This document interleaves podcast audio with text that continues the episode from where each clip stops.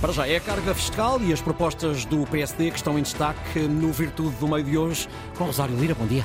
Bom dia, Ricardo Soares. Hoje falamos de impostos com a Raquel Varela e o João Goberno. E diz o Diário da República que o imposto é uma prestação pecuniária coativa e unilateral exigida por um ente público com a finalidade de obtenção de receita. Ora, nós já todos sabemos isto, mas dito assim, até parece que custa um pouco mais. E os impostos causam ansiedade, são complexos, o que dificulta a relação com o Estado e tem servido de arma política. Hoje o PSD apresenta no Parlamento cinco propostas para aliviar aquilo que designa por asfixia fiscal. E em termos gerais, só no que se refere ao IRS, o PSD diz que é possível reduzir a carga do imposto em 1.200 milhões de euros. Ora, o governo também já anunciou que pretende baixar os impostos, mas o programa de estabilidade para o período 23-27 não nos diz isso. Bom dia, Raquel. Muitas vezes a pergunta que os cidadãos fazem é esta: afinal, pago tanto e para onde é que vão os meus impostos? Há receita a mais para obra a menos? Bom dia e bom dia ao João também e a todos lá em casa. Uh, evidentemente que sim. Eu, eu, conto sempre esta história que eu tive uma lição de vida com 18 anos. Eu fui um mês para casa de um colega da minha mãe, professor catedrático do Partido Conservador na Suécia, e ele contou-me com grande naturalidade que pagava na altura, penso que 55% de imposto, e achava normalíssimo e justo, e as duas filhas, que já estavam a trabalhar na altura, nunca tinham pago uma ida ao dentista, um livro, uma propina, nada, até entrarem no mercado de trabalho com 23 ou 24 anos. E, portanto, evidentemente que isto é insustentável a situação que nós vivemos. É uma carga fiscal que não tem qualquer contrapartida em termos de serviços públicos e de justiça social. É uma, João, é uma das cargas fiscais mais elevadas da, da Europa. Uh, estão os portugueses efetivamente a trabalhar para pagar estes impostos? Já sabemos que sim, não é? Bom dia, Rosário. Bom dia, Raquel. Bom dia a quem nos ouve. Uh, Parece-me evidente que sim.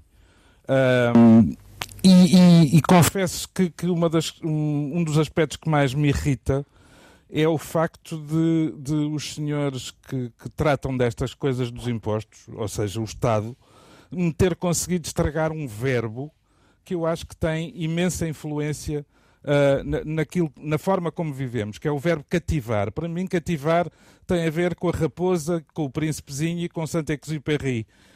Ora, quando nós temos a carga fiscal que temos e depois uh, nos fazem a batota de desviar uh, dinheiro que nós pagamos e, e, e, o retém não cumprindo aquilo que o próprio orçamento prevê, uh, percebe-se que, que, a situação não é igual.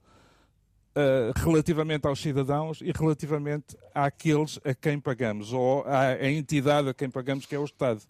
Raquel, eh, é uma arma política também, de certo modo, ou seja, ainda ontem assistíamos eh, a esta questão eh, relativamente ao salário mínimo, ter o Ministro das Finanças a dizer que iriam pagar imposto e depois o Primeiro-Ministro a, referir que deverá continuar a ficar isento de imposto. Dentro do próprio partido, já não falo relativamente aos outros partidos em período de campanha. Eu acho que é uma arma política, mas inconsequente, porque nunca toca onde é preciso. No início dos anos 2020, as 25 famílias mais ricas de Portugal tinham em propriedades e ativos 17,9 mil milhões de euros, o equivalente a 10% da riqueza nacional. Os impostos sobre estas famílias e corporações caíram de 55% na década de 80 para 20% atualmente e em 2021 56, mais de 56% dos impostos já eram impostos indiretos, que são aqueles que penalizam os mais pobres. Ou seja, aquilo que é verdadeiramente estruturante, que é as, as grandes empresas, não estamos a falar das pequenas, porque também sofrem imenso, de facto vão sendo de várias formas não só isentas como subsidiadas, como se viu aliás agora na Auto Europa, e a carga fiscal sobre quem trabalha e sobre as pequenas empresas é completamente asfixiante. Na verdade, ela, ela torna quase inviável a vida uh, das famílias e, e, também destes pequenos empresários. Sendo, João, que há também aqui uh, a intenção de ir abatendo a dívida pública, não é? é sempre essa uh, questão da dívida pública. Sim, eu, eu, diria que a Raquel já pôs um bocadinho o dedo na ferida, porque os impostos também podem ser uma forma de redistribuição de riqueza.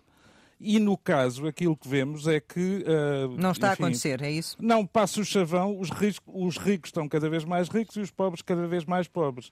Estas propostas do PSD que vão hoje à, à votação terão com certeza méritos uh, indesmentíveis, independentemente de a maioria a concluir ou não uh, que é o momento oportuno. Agora, não deixa de ser estranho, uh, e, e, por falar em contradições dentro do próprio partido, ouvir um deputado com responsabilidades no PSD dizer que a proposta de redução do IRS não atinge, vou citar, o público-alvo do PSD.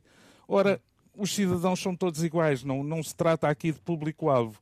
E, e, das medidas que estão propostas, deixem-me só dizer, há uma que me parece a mais inteligente de todas, mas provavelmente a mais inútil de todas, que é a criação de um mecanismo com o Parlamento a dizer o que é que se deve fazer com o excedente fiscal. João Goberno, Raquel Varela, está tudo dito, estão as posições definidas, descubra a virtude do meio todos os dias na Antena 1 e amanhã com Manuel Falcão e Mafalda Anjos. Disponível também no Play. Antena 1.